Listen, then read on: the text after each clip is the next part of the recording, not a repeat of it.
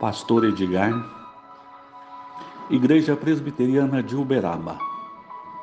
Mensagem: O que vem após a morte para o cristão? Filipenses capítulo 1, 23.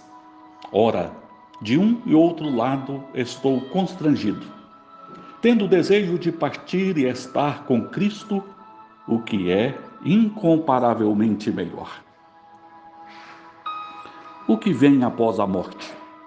Reencarnação? Incertezas? Fim?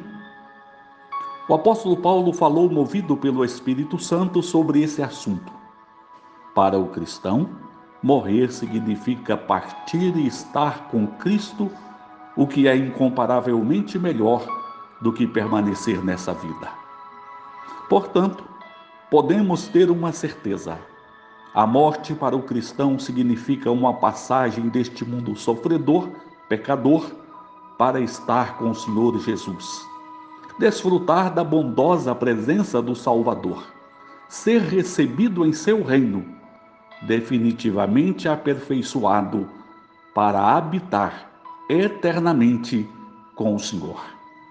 Em lugar da incerteza, do medo, da ansiedade, uma segurança consoladora.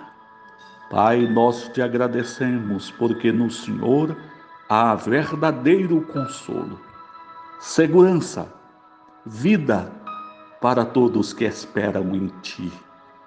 Conceda a tua paz a cada um de nós neste dia. Oramos em nome de Jesus. Amém.